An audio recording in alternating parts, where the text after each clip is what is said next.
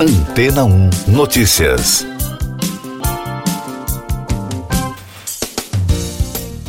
Bom dia. Um estudo publicado na revista Environmental Research nesta semana indicou que comer peixe de rio ou lago nos Estados Unidos equivale a ingerir água contaminada com produtos químicos como teflon. Segundo reportagem da France Press, essa substância faz parte de uma família de produtos sintéticos conhecida como PFAS, desenvolvidos na década de 1940 para resistir à umidade e ao calor.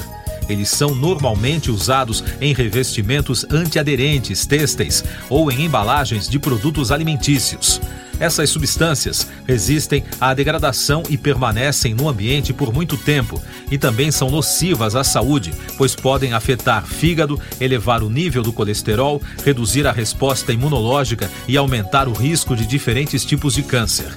Os pesquisadores responsáveis pelo estudo analisaram 500 amostras de peixes de lagos e rios dos Estados Unidos entre 2013 e 2015. A taxa média de contaminação foi de 9,5 microgramas por quilo e cerca de 75% dessas amostras apresentaram contaminação baseada em um grupo de produtos químicos também conhecidos como PFOS. De acordo com as normas vigentes no país, uma água é considerada saudável para consumo humano se tiver no máximo 0,2 parte de PFOS por bilhão. A contaminação baseada na outra família, PFAS, encontrada em peixes de água doce capturados na natureza, é 278 vezes maior do que em peixes criados em instalações destinadas à reprodução desses animais.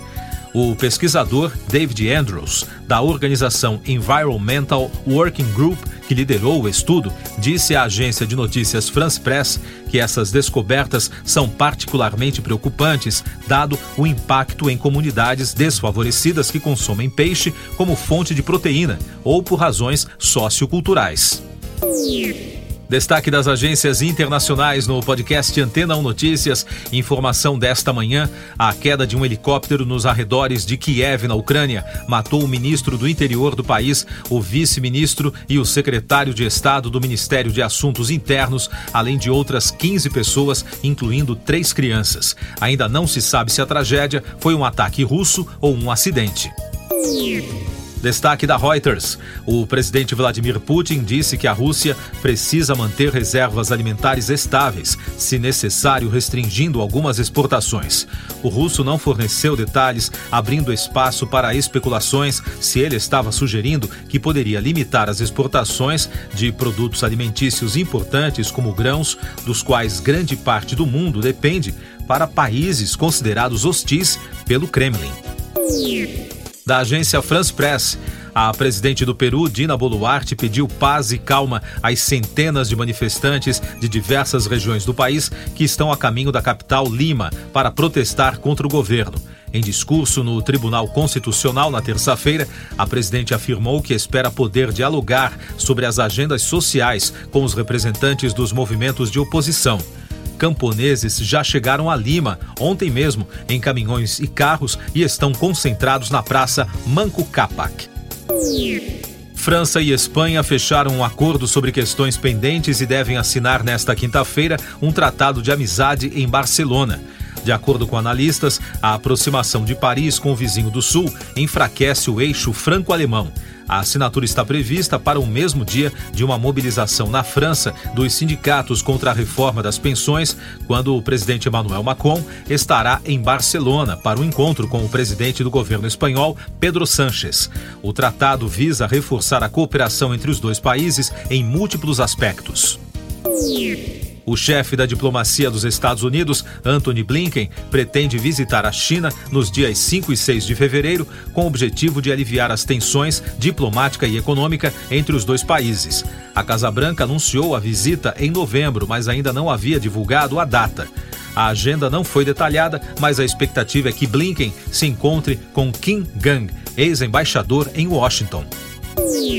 Mais um assunto em destaque nas agências de notícias. A ativista climática sueca Greta Thunberg foi liberada pela polícia após ser detida na terça em protesto na Alemanha com outros manifestantes contra a demolição de uma vila em área onde será construída uma mina de carvão.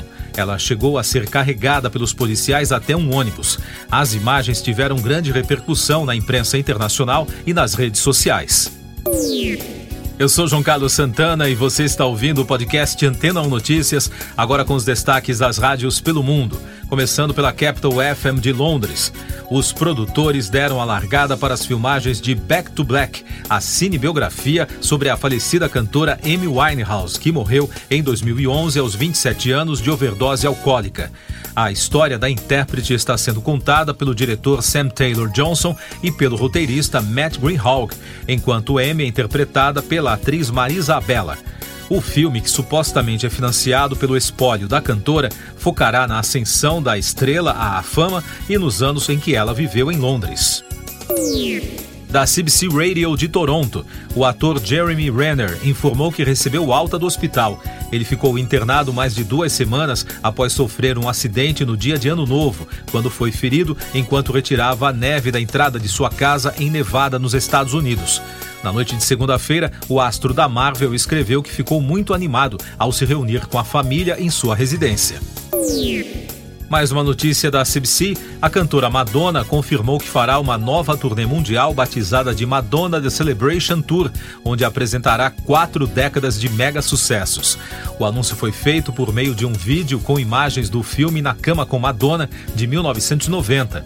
A turnê Madonna The Celebration Tour passará por 35 cidades a partir de 15 de julho na Rogers Arena, em Vancouver, com paradas em Toronto e Montreal.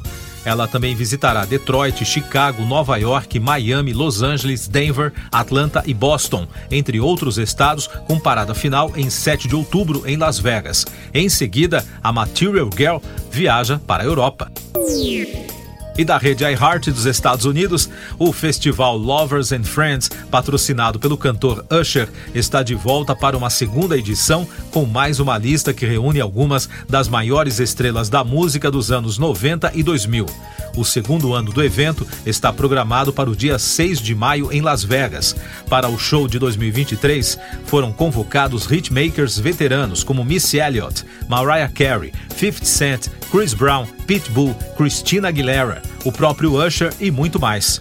O festival também conta com uma série de artistas de R&B contemporâneo, com destaque para nomes como Summer Walker, Jenny Eichel, Miguel, Party Next Door e Bryson Tiller. Siga nossos podcasts em antena1.com.br. Este foi o resumo das notícias que foram ao ar hoje na Antena 1.